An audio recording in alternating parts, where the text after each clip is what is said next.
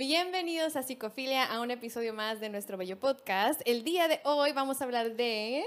¿Por qué nos cuesta ser vulnerables?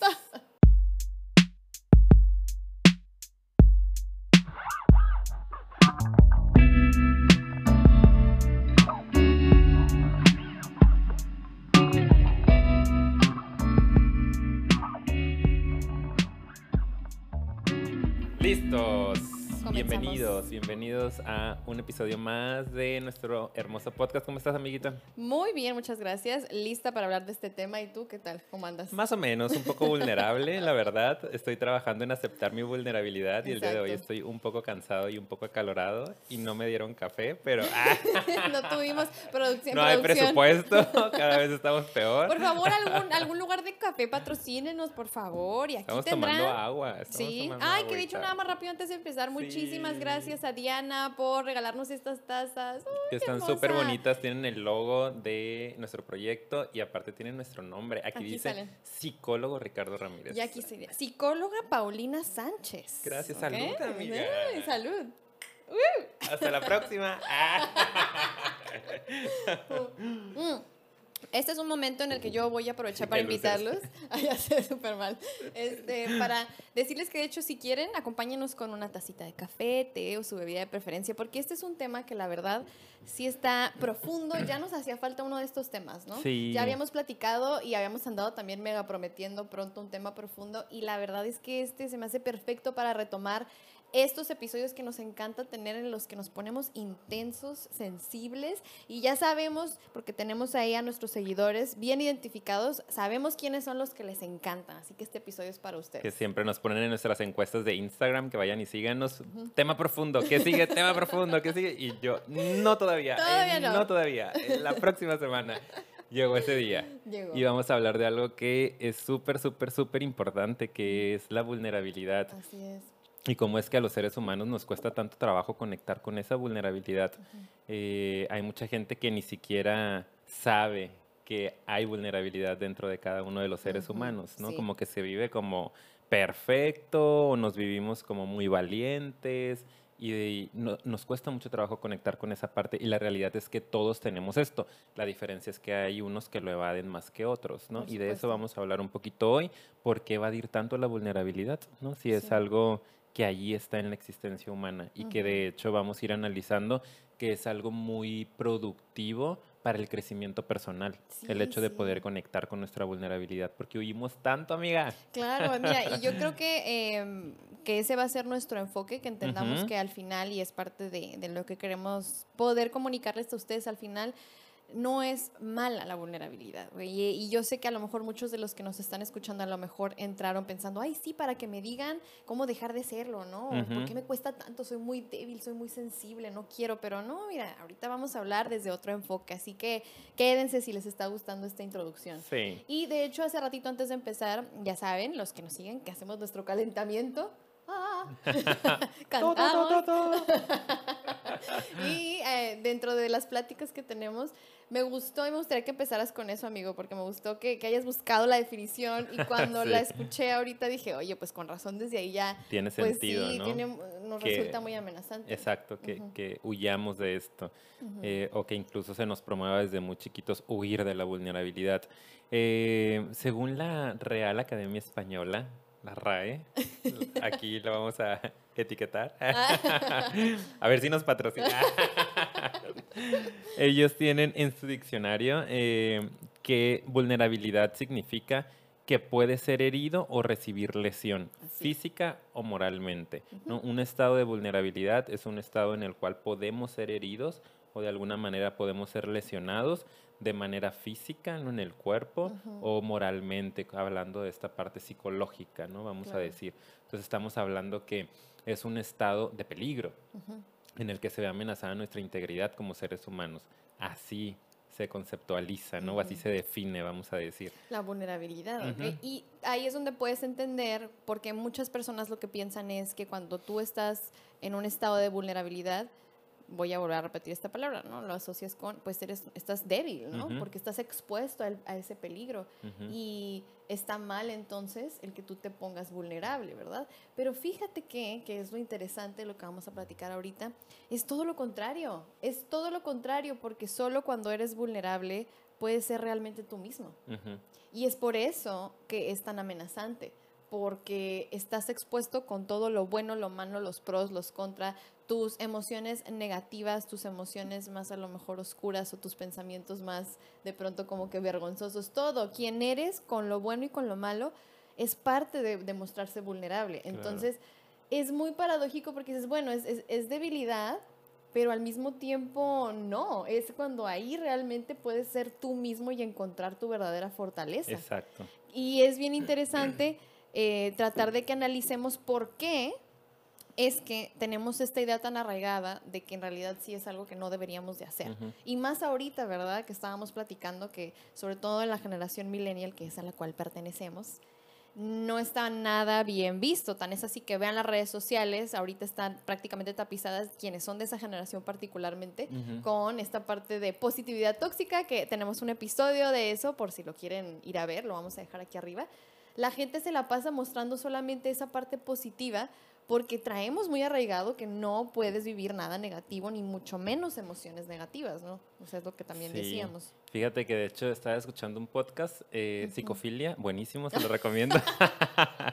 no, otro, que la verdad no me acuerdo cómo se llama, a veces Ay, escucho episodios que no random. que se vayan con la competencia. De que lo busco para recomendárselos. eh, y, esta chava decía una parte, tenía que ver con el tema, en el que nuestra generación es la generación más endeudada y más infeliz de la historia de la humanidad. O sea, y más enferma, creo que también mencionaba. Y, y ella hacía como este planteamiento de, o sea, somos los más endeudados porque estamos desesperadamente buscando tener un estilo de vida que a veces no podemos sostener, pero con todo este rollo de los créditos, ¿no? Etcétera, es como que yo y quiero tener esto y quiero irme de vacaciones y quiero sacar la casa o el supercarro, o la super ropa o la super bolsa, porque para mí es súper importante que los demás vean esta parte de mí en la cual no soy vulnerable, no la estoy pasando mal, siempre la paso bien, siempre puedo estar haciendo lo que me gusta, siempre puedo estar comprando cosas, siempre puedo estar en un buen restaurante y nos vamos endeudando, endeudando, endeudando. Y a pesar de todo esto, de que somos los más endeudados, se supone que tenemos un buen estilo de vida, somos los más infelices. Obvio. O sea, porque no es suficiente tener un buen estilo de vida o mostrarle a la gente que tenemos un buen estilo de vida para sentirnos contentos o para sentirnos felices. Se me hizo muy interesante, ¿no? Y sobre todo, perdón que te interrumpa, pero no solo no es suficiente, sino que no es real claro, que tengas ese estilo de vida el 100% de las veces. Por lo tanto, como es imposible que el 100% del tiempo estés así, siempre vas a, va a haber algo que vas a carecer, siempre va a haber algo que te puede faltar, algo en lo que tengas que trabajar. No tienes todo el 100% del tiempo ya resuelto, ni lo vas a tener porque así es la vida y está bien. Pero ese es el problema que nos han enseñado que eso no está bien. Claro. Que de hecho ese es el primer punto que traemos. Una de las razones por las que nos cuesta aceptar la vulnerabilidad y estos estados es porque nos enseñan desde pequeños que las emociones negativas o las situaciones dolorosas son malas, malas, pero en un sentido de está mal que lo vivas, no deberías de vivirlas. Y así es como nos educan. Y es una realidad, se los juro, pues bien cañona, porque así hemos creído por, por generaciones que, que es así, ¿no? Es una emoción negativa que ya ves que también en, un episodio, en un episodio comentábamos, ¿no? Este, pues son emociones. Ah, fue con, con, las de Tu Mente Habla, ¿verdad? Que hablábamos ah, de eso. La colaboración que hicimos. Que vayan a verlas y saludos a Tu Mente Habla. Está bien padre ese episodio que hicimos con ellas. Y, y pues en este afán como de tener como un bueno contra lo malo, un versus así un encontrón, ¿qué onda, Ups, sí, lo siento. Estoy muy solicitado. En un este, fan. En este afán como de estar así como, como peleados con, con esta parte negativa, pues decimos, Que consideramos negativa. Sí, sí, o sea, que consideramos que son emociones, pues. O sea, las llamamos negativas y positivas para identificarlas, pero todas son emociones. Y todas están dentro de nosotros. O sea, es imposible solo ver el lado luz del ser humano y decir, tendrías que, o sea, fíjense, ustedes escuchen y analicen qué irracional es esto. Le estamos pidiendo a nuestros niños, le estamos pidiendo a, a, las personas que sean solo positividad, que sean solo eh, perfección. que solo muestren lo bonito, el lado luz, que siempre estén contentos, que siempre estén felices, que siempre sean fuertes, que siempre puedan, que, siempre sean, sean capaces, que sean positivos, que sean optimistas. Y todo lo otro que también es parte del ser humano, que todos tenemos, sí, todos tenemos un lado negativo, eh, lo estamos rechazando. Paulina está en su proceso de darse cuenta que es humana. pero bueno, no le digan. este, pero estamos rechazando todo el otro lado, ¿no? Toda la parte negativa. Les decimos que está mal llorar, les decimos que está mal estar triste, les decimos que está mal caerse, que está mal fracasar, que está mal no poder algunas ocasiones. Y es algo que se repite constantemente, sobre todo las personas que nos están escuchando, que son madres de familia, que son padres de familia revisen si en, las, en los últimos días, en las últimas horas, han privado a sus hijos de sentir alguna emoción negativa o desagradable. Eh, y se van a dar cuenta que seguramente lo han hecho porque lo traemos muy automatizado, muy aprendido de cómo nos crearon a nosotros, ¿no? De no pasa nada, no estés llorando, levántate, lo que sigue, ya, no hagas berrinche, este, no te quejes, hay gente que se está muriendo de hambre, ay, te podría ir peor en la vida, ¿no? Y estas frases que de repente nos van limitando, así es cierto, no debo de conectar con esto, no debo de conectar con esto, está mal sentirme así. Y entonces la defensa surge y pues perfeccionismo, ¿no? Por supuesto. y, y, de hecho yo, pues para quienes saben, yo trabajo con niños, soy psicóloga infantil y pues más que nada también es trabajar mucho con los padres de familia. Y a mí, eh, o sea, en mi caso, mucho de mi enfoque, de hecho, es la parte de trabajar las emociones y la aceptación de las emociones, todas como vengan. No sabes la cantidad de veces que hay cambios así de, de, que de un día para otro a veces, obviamente depende del problema, pero a veces de comportamiento, un comportamiento que trae de enganche el niño a lo mejor desafiante, y en el momento en que le dicen, está bien que estés enojado, te entiendo, entiendo, no, no quieres irte, quieres quedarte en casa de la abuela, está bien, entiendo que estés enojado empieza a bajar el comportamiento, empieza a bajar esa actitud desafiante, como que se calman los niños. Y luego ahí, ya en la aceptación le dices al niño, ok, pero de todos modos nos tenemos que ir, pero yo entiendo, está bien, si quieres enójate. O sea, le das permiso de que viva la emoción, pero la vida sigue, ¿ok? y, y ese mensaje es muy poderoso porque es como, no te impide vivir la vida el que te sientas así. Puedes estar en ese estado el tiempo que tú necesites. Qué maravilloso que te puedan decir una frase así de poderosa desde pequeño, porque eso es lo que realmente nos hace falta como sociedad y es lo que permitiría que seamos más vulnerables, seamos más abiertos y podamos ser nosotros mismos, que nos permitan vivirlo. Que te digan, está bien lo que estás sintiendo, no pasa nada, ¿no? A mí nunca se me va a olvidar una vez que estaba de vacaciones en Guanajuato y había una exposición o como un museo de la Santa Inquisición, pero lo tenían así súper dark el asunto, ¿no? De que entrabas como a un calabozo y tenían los aparatos de tortura y todo este asunto. Estaba muy tenebroso. yo, yo no fue hace mucho, no sé, yo tenía como 25 años más o menos, ya estaba más grandecillo, pero en el grupito de turistas que íbamos iba una familia con un niño como de, no sé, unos 5 años más o menos, ¿no? 6 años, no recuerdo muy bien. Y el niño estaba súper asustado y no quería entrar a esa parte, que estaba llorando y estaba haciendo un súper berrinche, pero pues teníamos que pasar por el recorrido para después salir ya por otro lado. Y me acuerdo que yo me le acerqué al niño, lo traía en los brazos su papá y nada más le dije, le, le, dije, ¿no? Como le validé la emoción. Y yo sin tener mucho conocimiento todavía de la parte de la psicología, ¿no? Como ser terapeuta. Exacto, como en ese lado humano yo le dije de que tienes miedo, sí, ¿verdad? Le dije, yo también estoy muy asustado, o sea, da miedo, ¿no? Pero no va a pasar nada, ya vas a ver, vamos juntos. Y el niño empezó a bajar, ¿no? Como que dejó de llorar y ya como que tuvo un poco más de confianza de, ok, no soy el único loco que, que tiene miedo, la gente tiene miedo, como hay otras personas que están asustadas, sin embargo lo van a hacer. Exacto. Y con eso fue suficiente y me acuerdo que mi mamá, de que, ¿qué le dijiste? Ay, es que la psicología y no sé qué, acá como de que brujería, ¿no? Saludos mamá de Ricardo, mamá.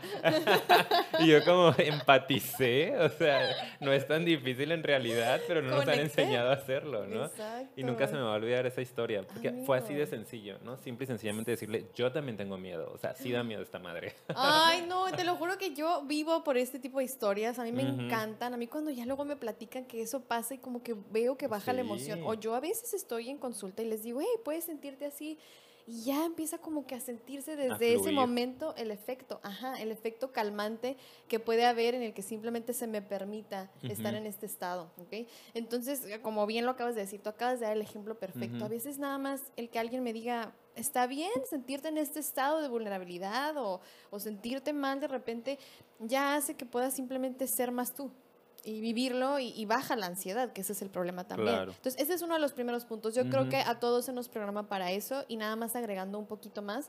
Es evidentemente porque también hay mucha cultura de, de, evadir el dolor, ¿no? Obviamente no nos gusta y como no tenemos eh, herramientas para trabajar el dolor, por supuesto que vamos a querer evadirlo a toda costa. Entonces también los papás, en un afán de proteger a sus hijos del dolor, entre comillas, lo que hacen es privarlos de hecho de ser más pues fuertes, ¿no? Por así decirlo, por poner una palabra, de adquirir más fortaleza y recursos emocionales. Y eso lo quería agregar porque en el afán de proteger terminas desprotegiendo.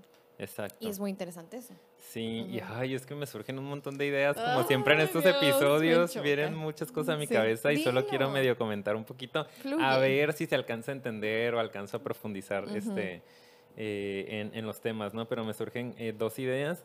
Eh, que escuché también por ahí mientras leía o este, estaba escuchando algunos podcasts sobre el tema de vulnerabilidad y cómo hay una alta relación entre las personas que no fueron capaces de ser vulnerables en su infancia o no se les permitió la vulnerabilidad con el suicidio desafortunadamente, ¿no? Porque de hecho el suicidio si lo analizamos desde esa mirada es una conducta evitativa, es una forma de no estar, de no querer afrontar la vida porque la vida es complicada, porque la vida es, es, es, es compleja, ¿no? Son muchos retos, a veces estamos tristes, a veces no me va bien en la vida de pareja, a veces en el trabajo y es una forma en la que no puedo lidiar con esto, es demasiado para mí, me sobrepasan las emociones negativas, no sé cómo tramitarlas, cómo procesarlas, soluciones, no estar acá. Entonces, eso me llamó mucho la atención, que creo que podríamos profundizarlo en algún otro momento, en algún episodio dedicado a esto. Sí, claro. Eh, y otro rollo que me surge a mí ahorita a partir de eso, porque esa era una cuestión que hablaba mucho de la masculinidad, mm. eh, cómo se forja a través de la evitación a la vulnerabilidad, ¿no? Como los hombres no sufrimos, los hombres no lloramos, como entre menos vulnerable seas, más macho eres y todos quieren ser los supermachos, ¿no? Em, y como el machismo también y la agresividad de muchos hombres mexicanos viene desde una conducta em, defensiva, vamos a decir, ante la vulnerabilidad, ¿no? Y de una necesidad oculta de, serlo, ¿no crees? Claro, exacto, ¿no? Y viene desde esta sensación de inferioridad, de me siento un poco inferior y entonces no quiero y entonces viene la agresión, ¿no? Entonces como que se me surgieron estas dos ideas y creo que era importante ponerlas ahí para que ustedes las piensen y las reflexionen y coméntenos si creen que sería importante profundizarlas claro. después. y estaría padrísimo luego hacer un episodio de machismo masculinidad, también. Y masculinidad. El estilo. Pero no desde un enfoque de odio hacia los hombres, ¿eh? Nada. de hecho es todo lo contrario, es hay que entender que también hay un rollo ahí de mucha presión que ellos viven, ¿no? Y que eso a veces causa estas conductas machismas, pero hay dolor detrás de estas personas. Exacto, hay vulnerabilidad porque todos la tenemos. Exacto. Ay, bueno, ya. Ese es otro tema.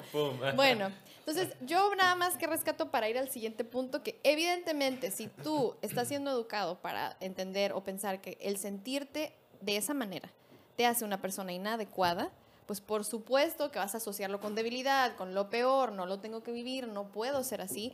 Y eso nos lleva a nuestro siguiente punto, ¿no? Que, que, es otra de las grandes razones por las que nos cuesta tanto trabajo mostrarnos vulnerables, es que tenemos miedo a evidenciar eso frente a otros. Yo lo pienso de mí, yo lo pienso en general de las personas, muy inconscientemente, digo, estoy dando el ejemplo, yo como persona tengo estas ideas medio arraigadas de de no debería de existir esta emoción, no deberíamos de sentirnos así. Chócalas, amiga. Claro. Así porque COVID. Así, sí. Y entonces, por ende, también entonces busco ocultarlo, ¿no? Cuando yo lo siento, me oculto, porque esto está mal, porque me han enseñado que está mal y si los demás lo ven, me van a juzgar como tal, me van a juzgar como débil, como poco valioso y como inadecuado. Entonces, el miedo al juicio es uno de los grandes problemas que tenemos ahorita y vuelvo a las redes sociales, porque allí se ve claramente, ahí se ve claramente cómo queremos nada más poner cierta parte y pues obviamente que ahí ya se viene la superpresión social de que tienes que estar siempre poniendo una cara para no ser juzgado.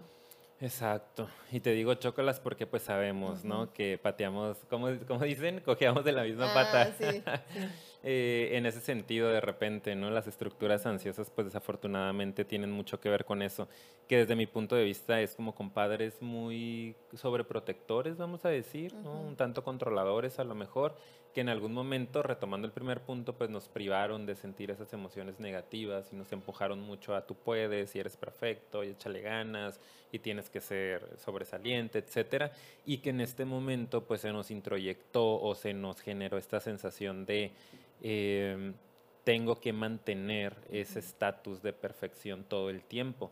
Por lo tanto, cuando alguien me llega a juzgar o yo me llego a sentir juzgado, se me activa la ansiedad, ¿no? Porque entonces no estoy cumpliendo con los mandatos de mi familia de tendría que salirme todo bien, tendría que tener un buen trabajo, una buena posición económica, una buena pareja, un buen cuerpo, siempre saber qué decir, etcétera, y nunca ser vulnerable, volvemos a eso. Entonces creo que, que, sí, definitivamente nos da muchísimo miedo que nos enjuicien, sobre todo los que traemos este rollo del perfeccionismo, que también tenemos un episodio de perfeccionismo. Vayan y véanlo porque se conecta un poco con este tema. Tenemos mucho miedo em, a, poder ser juzgados, ¿no? Porque el juicio que representa conectar de alguna manera con nuestra vulnerabilidad. Si alguien te dice como, ay Ricardo, no manches, eso no se dice, o es como, hoy hay una parte en la cual conecto un poquito con mi vulnerabilidad y como no quiero la rechazo, empieza la ansiedad y empiezo eh, a ponerme agresivo o me voy, este, o quiero que la este, tierra se abra y me trague de alguna u otra manera estoy huyendo de. Y desafortunadamente las personas que no podemos conectar con nuestra vulnerabilidad fácilmente nos volvemos en personas muy controladoras, ¿no? Porque es una manera de... Está pasando producción. Ay, es que aquí vino la mascota del podcast. Mi perro vino, dale duro con sus intervenciones. Una, una luz apareció en la toma de repente.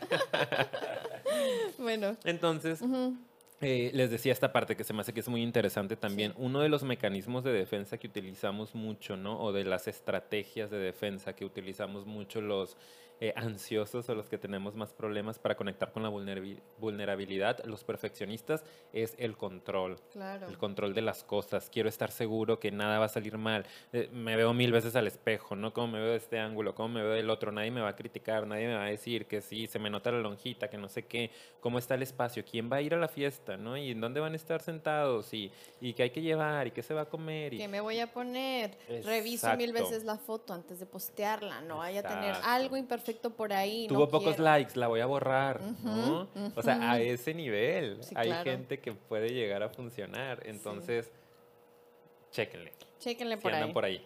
Sí, y otra cosa que agregaría a este punto del miedo al juicio es que también traemos mucha presión de como pues ser muy competitivos, ¿no? Yo creo que ahorita también es, es una sociedad muy individualista. Sí y que se supone que tú solito tienes que resolver tus problemas y ver cómo le haces y ver qué onda, como si estuviera mal recibir ayuda, como si estuviera mal pedir de repente, hey, no puedo con esto y necesito apoyo. Y por lo tanto, si, si traemos mucha competitividad o estas ideas muy individualistas, claro que nos va a costar trabajo compartir, ¿no?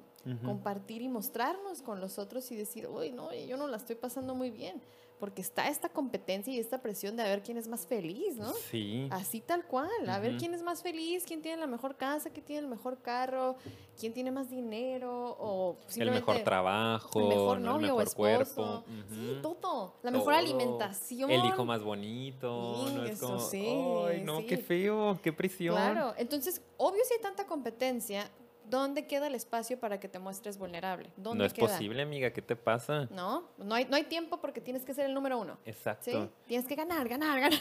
¿Qué te pasa? ¿Cómo te vas a mostrar vulnerable? ¿Qué van a decir de ti? Claro. ah, que claro está que sabemos que según nosotros no, ¿verdad? Según nuestra sociedad, ay, claro que muéstrate vulnerable, te lo aplaudo. Y a veces sí lo aplauden y se agradece, pero la verdad la mayoría de las veces se vive de la otra manera, se vive bajo ocultarlo. A lo mejor si vemos a alguien vulnerable, la mayoría de las veces no, no lo atacaremos de manera tan horrible, otras veces sí, pero la realidad es que lo ocultamos, que eso es lo que sí, este, yo estaría un poco en contra, ¿no? Como que si estás pasando por algo, compártelo, ¿ok? Yo creo que eso va a ayudar bastante.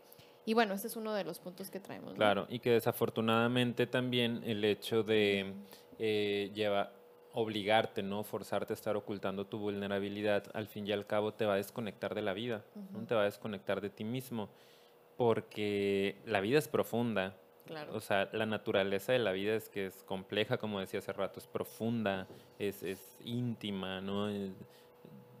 va más allá de la superficie. Y ahorita los seres humanos estamos muy enganchados con la parte material, con la parte económica, con lo que se ve, con este rollo capitalista, no con el consumismo. Y por eso somos una sociedad tan consumista, como decía también hace un rato, que estamos endeudados o que están endeudados por tener, tener, tener, tener, tener, porque lo importante ahorita es lo de arriba. Y hablar de vulnerabilidad es hablar de lo de adentro de lo profundo. Ay, no, qué miedo, ay, no, qué incomodidad. Mejor sigo viviendo de la superficie. Y hay personas que no alcanzan a detectar esto. A lo mejor ustedes que nos están escuchando van a decir como que, ok, lo entiendo, lo asimilo y ubico en qué momentos me cuesta mostrarme vulnerable, pero hay personas que en realidad jamás se han podido mostrar vulnerables y que a lo mejor escuchan esto y dicen como, ¿qué, ¿qué, es eso de qué están hablando? ¿no? Hay que poner atención porque esos son los casos a veces más complicados. Em, y me acuerdo de algunos profesores que, que, decían, ¿no? Y que yo también lo he pensado en algún momento. A mí no me preocupa mucho el niño que es un desastrito en el salón o que tiene problemas de conducta o que a veces llega triste o que a veces se enoja me preocupa más el perfectito, ¿no? El que todo le sale bien, el que siempre está sentado, el que todo su libreta está perfecta con colores, con plumones. Saludos a, algunas personas que nos escuchan. Eh, que siempre está bien peinadito. Que nunca se porta mal. Yo, yo, también. escribiendo. Qué feo. Porque estos niños estábamos o estamos sufriendo de alguna manera, ¿no? Por controlar todo y por mantenerte en en el carril en donde te dijeron toda tu vida que tenías que estar para ser suficiente y para ser aprobado. Entonces, ahí hay más sufrimiento. Y a lo mejor no lo está viendo en ese momento el niño, para él está actuando como debe de actuar, pero en algún momento aquí estamos los ansiosos, que si la vida te lo permite, ojalá se los permita, se va a detonar un síntoma más fuerte que te lleve a solucionar esos conflictos que, que traes de ahí atrás. Y digo, ojalá suceda que, que esta crisis en tu vida para que lo puedas solucionar, porque la otra es que te vayas así toda tu vida y no disfrutes y vivas frustrado, ¿no? Claro, y ay, eso que acabas de decir, eh, yo siempre se los digo a, algunos de los papás, como que cuando a veces traen así, que es que la escuela me están diciendo, y dice, mira, te voy a decir algo, yo tengo aquí casos de niños que, y lamentablemente no me llegan tanto, son los perfectitos, ¿no? Hasta que no quiebran en algún tipo de episodio ansioso o empiezan a tener otro tipo de conducta porque ya están muy mal, y a algunos les digo, ni llegan hasta la adultez porque viven así toda una infancia súper frustrada y reprimida y, y, esto la verdad me pone triste igual porque yo como que lo viví en cierto, en cierto sentido, pero yo les digo a ellos, mira, tú no te preocupes, muchas de esas cosas son de hecho hasta buenas. O sea, esas cosas de las que te quejas, de que si se ensucia, que si se avienta, que si de repente como que jijiji, o sea, obviamente hay que regular porque en un extremo también pues puede afectar, pero muchas cosas son de hecho, hasta... Necesarias. Exacto, exacto, son importantes. Entonces, totalmente de acuerdo con lo que acabas de decir. Es que tenemos que sacar todo, tenemos que ser nosotros mismos. De repente, ¿sabes qué? No vamos a ser perfectos y órale, me tiro al piso, me ensucio, hago, deshago, me equivoco. El niño necesita eso, ¿no? O sea, el niño para desarrollarse necesita caerse, explorar. Yo tengo niños en consulta que no se pueden ni ensuciar y todo mi trabajo es que logren ensuciarse. Un poquito, un poquito, ¿ok? De hecho, te, o sea, ahí he tenido algunos casos este, que, que bien extremos en un punto que hasta yo me he tenido que súper embarrar. Para que vean que no pasa nada. Y se ponen ansiosos, pues, como de tan limpio yo, a ver, no, tranquilo, ¿no? Pero pues bueno, eso ya es otro punto. Y luego a mí me llegan los adultos, ¿no? Eh, o los papás de estos niños o adultos que fueron esos niños en su momento. Tengo, por ejemplo, una paciente que ahorita la tengo que mencionar. Eh, saludos, si estás ahí, tú vas a saber quién eres. pero que tiene, tiene rollos bastante obsesivos y compulsivos. Y uno de ellos es la limpieza y tiene mucho que ver con esto que estamos hablando, que en algún momento de su vida se le privó mucho de las emociones negativas, se le forzó a siempre ser esa figura eh, imponente y perfecta y ahora tiene mucho conflicto, ahí sale su ansiedad, ¿no? En que las cosas no estén ordenadas o en que las cosas estén sucias, al grado en que su casa, porque tiene dos, dos niños hermosos, no pueden utilizar, por ejemplo, plastilina, no pueden utilizar diamantina, o sea, ella ve diamantina, diamantina nomás con que se la menciones y le empieza a, mm. a se le empieza a tensar la quijada. O sea, llega a tronarse un diente del estrés de ver que la diamantina hoy se va a meter en todas partes y no voy a poder limpiarla. Entonces, a eso podemos llegar. Por eso es importante que en este momento conecten con su vulnerabilidad y empiecen a trabajarla. Y como siempre les decimos, si no pueden por ustedes mismos, si es complicado ponerse el reto y lograrlo de ser vulnerable y mostrarme más imperfecto ante los demás, pues hay que ir a buscar ayuda profesional. Para eso estamos. Sí. Se me hace que vamos a hacer una taza que diga vayan a terapia. Vayan a, sí. Vayan a terapia, sí. Sí, vayan a terapia. Claro. Me encanta. y las vamos a regalar. Sí, oye, porque de verdad, vayan a terapia, vayan a terapia. Siempre les decimos eso. Y bueno, aquí yo ya creo que estaría padre incluir nuestro tercer punto, que yo no quiero no mencionarlo, porque ese es el que conecta con todo lo demás también. Y aquí podemos como que ya ir dándoles también nuestros, ya esta onda más profunda, ¿no? Nuestras conclusiones. más todavía. Más todavía. Que es que otro punto bien importante es que no lo hacemos porque también hay un miedo muy profundo, un miedo muy, muy profundo a intimar y conectar con los demás.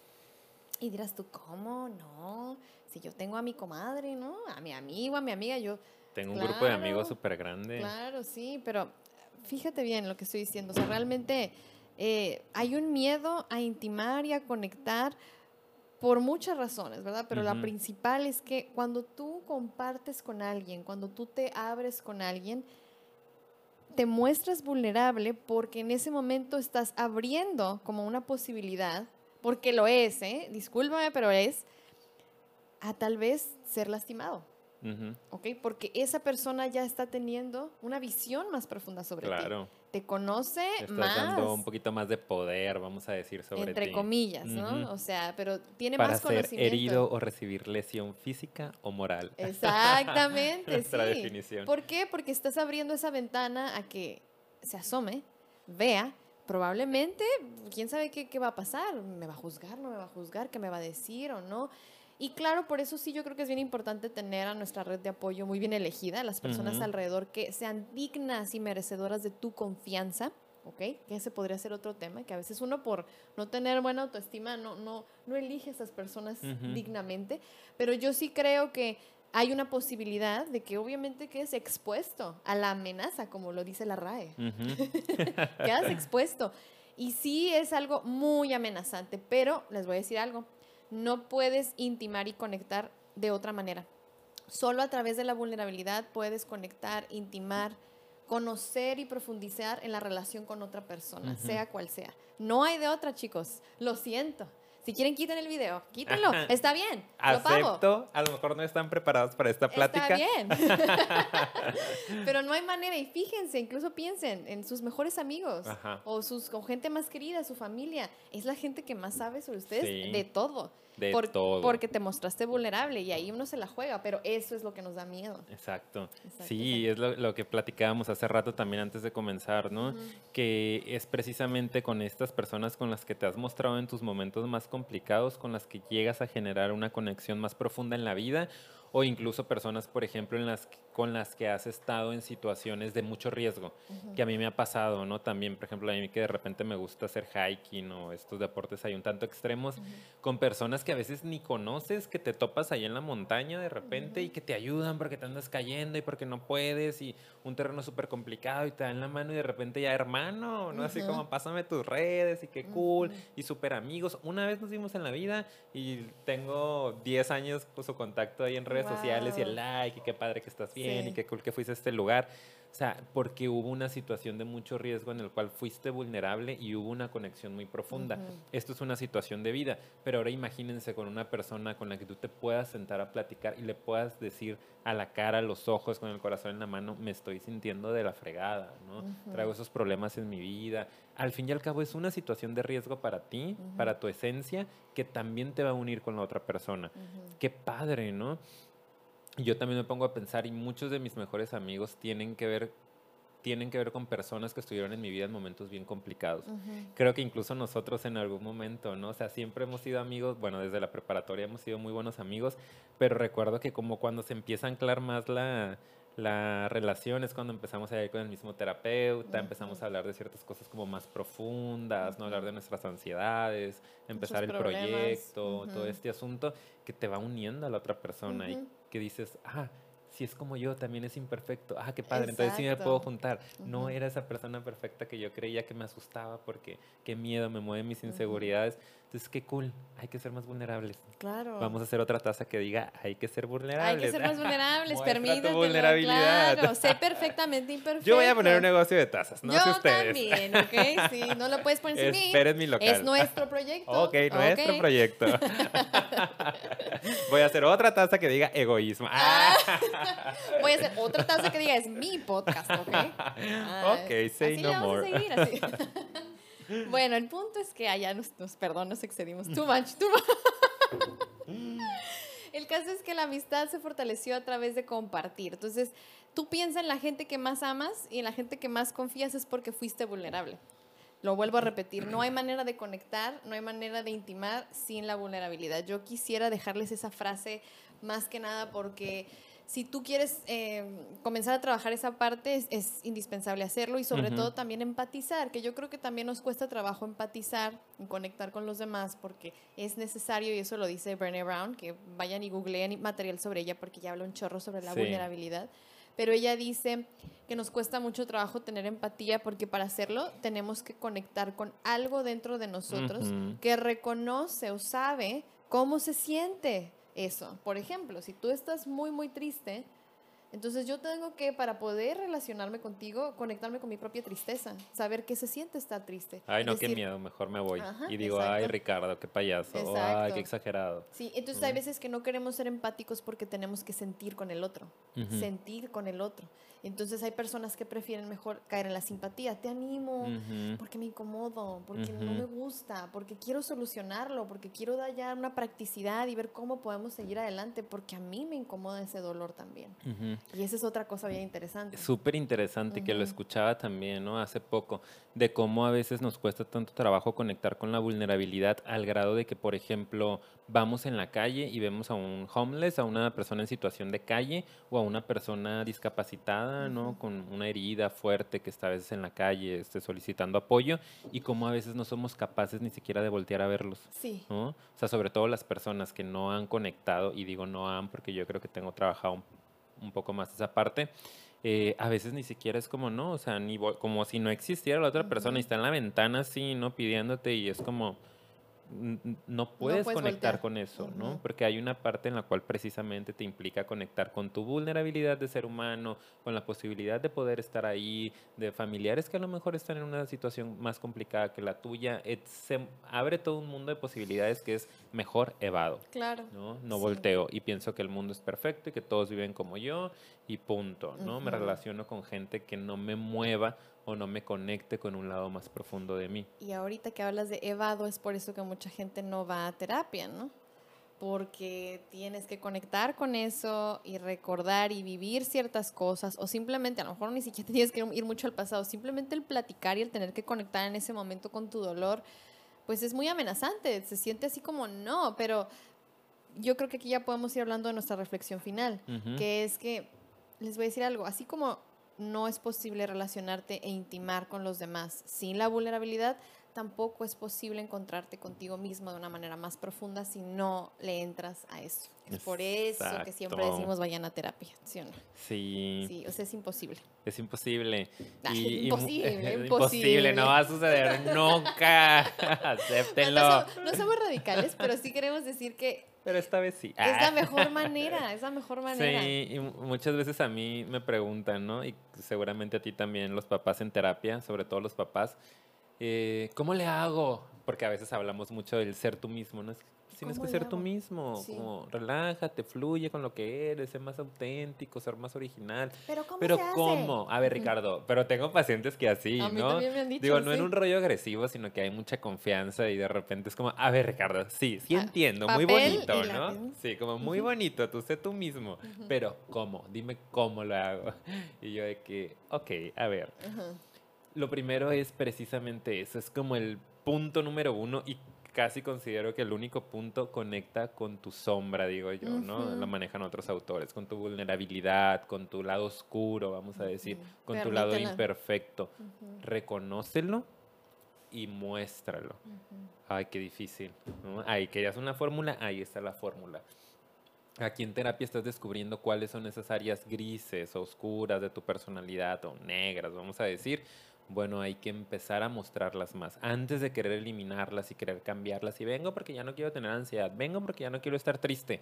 Primero vas a tener que reconocerla, vas a tener que abrazarla, vas a tener que entender esa tristeza, vas a tener que mostrarla, vas a tener que conectar desde la tristeza con mucha gente a tu alrededor para empezar a sanar y que vaya perdiendo fuerza y en algún momento pueda desaparecer.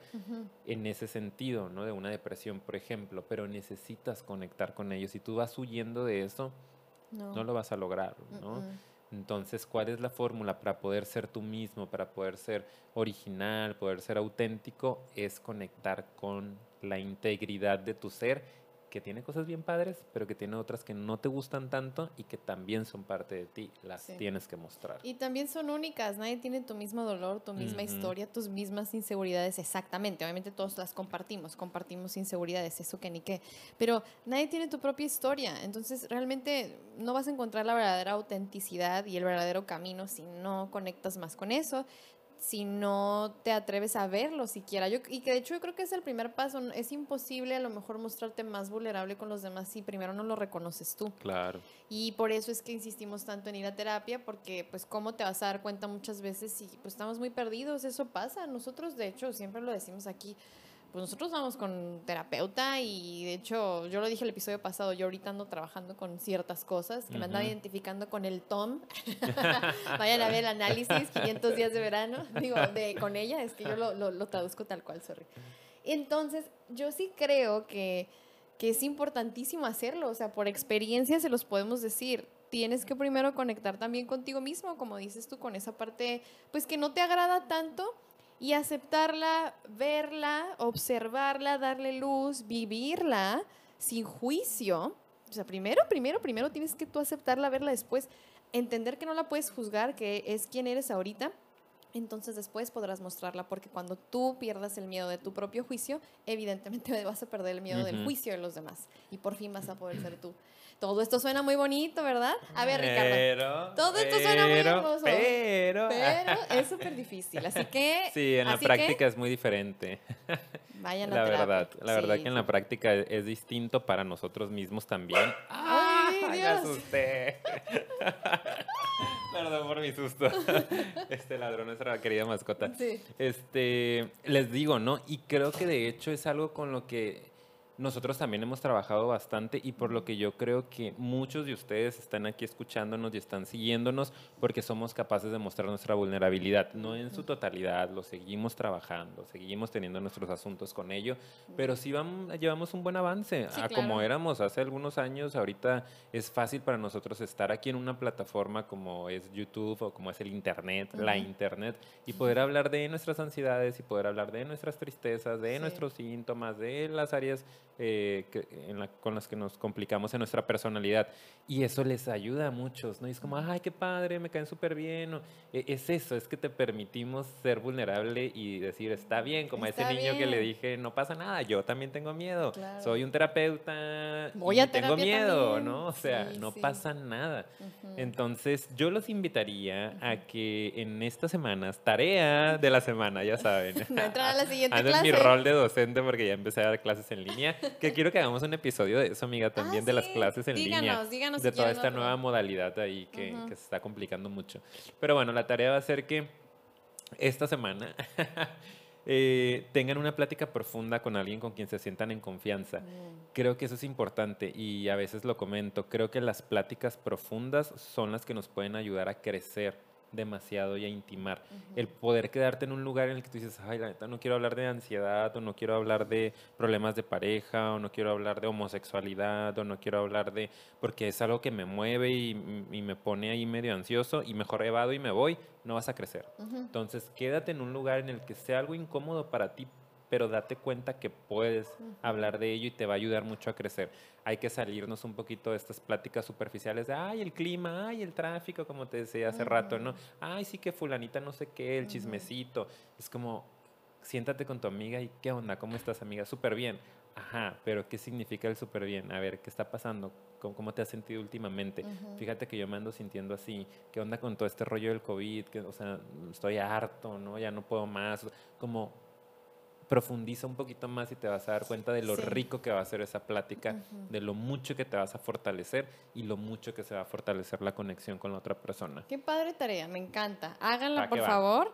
Yo voy a decir algo como conclusión, pero antes eh, tengo la idea, voy a ver si sí lo hago, eh, me voy a animar porque yo le decía a Ricardo que de hecho este mes que pasó traía como muchos rollos de ansiedad también y traía la idea, fíjate, de si en mi Insta hacer como un poquito sobre eso, a lo mejor un en vivo breve, tampoco les voy a ir a dar todo mi, ¿sabes? Expediente. Claro que no, pero hasta me gustaría que si a alguien le interesa, o sea, que se conecte y hasta tener una plática, ¿no? O sea, como de, yo también me he sentido así o no, no sé, pues si quieren, si les interesa, pues, pues a lo mejor lo hago esta semana. Sí, y nada más yo voy a decir algo como conclusión, que es algo que dice Brené Brown y yo creo que tiene toda, toda la verdad, que es para ser vulnerable eh, como se acaban de dar cuenta, pues es un camino que no es nada sencillo, ¿no? Y yo creo que eh, los invito a que ahora en adelante, cuando hablemos de vulnerabilidad, no lo veamos como algo que implica o que tiene que ver con debilidad, sino que implica todo lo contrario.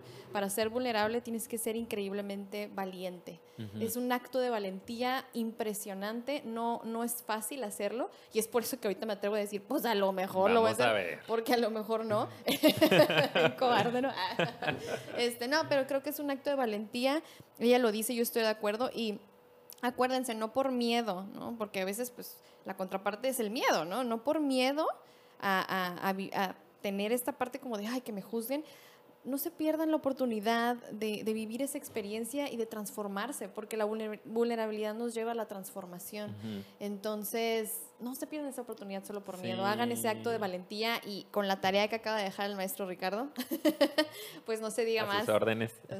Y pues bueno, yo creo que no agregaría más. No sé si tú tenías algo más que decir. Tengo muchas cosas que decir, amiga, pero me pues las voy a guardar para un siguiente episodio. Claro. Para obligarlos a que se queden si nos quieren escuchar más. Exacto, así es. Entonces, pues muchas gracias por acompañarnos hasta este punto. Aquí es donde ya damos nuestra información y las despedidas. Ya saben que si les gustó, por favor denle like, compartan, porque en serio la compartida, ¿cómo nos ayuda? De verdad, compártanlo en las redes sociales y suscríbanse para que pues les avise cuando subimos video. Y vayan a esas redes sociales que tenemos, que es Facebook y que es Instagram. En Instagram estamos mucho en contacto con ustedes para ver futuros temas, etcétera, algunas opiniones ya más directas. Entonces vayan y síganos Psicofilia Podcast. Así es. Y también nos pueden escuchar en otras plataformas, que es Spotify, Anchor y Apple Podcast. Así que ya saben, no hay pretexto. Todos, en todas partes. Y gracias por nuestras tazas otra, vez. a Diana. Llamamos. Eh, bueno, ahora sí ya nos despedimos. Cuídense mucho y bye bye. Bye.